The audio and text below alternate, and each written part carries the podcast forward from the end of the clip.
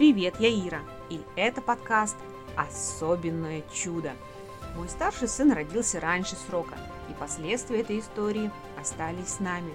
Здесь я обсуждаю веру в ребенка, как прививать интерес к жизни и развивать его самостоятельность вне зависимости от диагноза. Вместе со своими детьми я открыла для себя монтессори педагогику и в подкасте делюсь тем, что мы уже применяем в нашей жизни.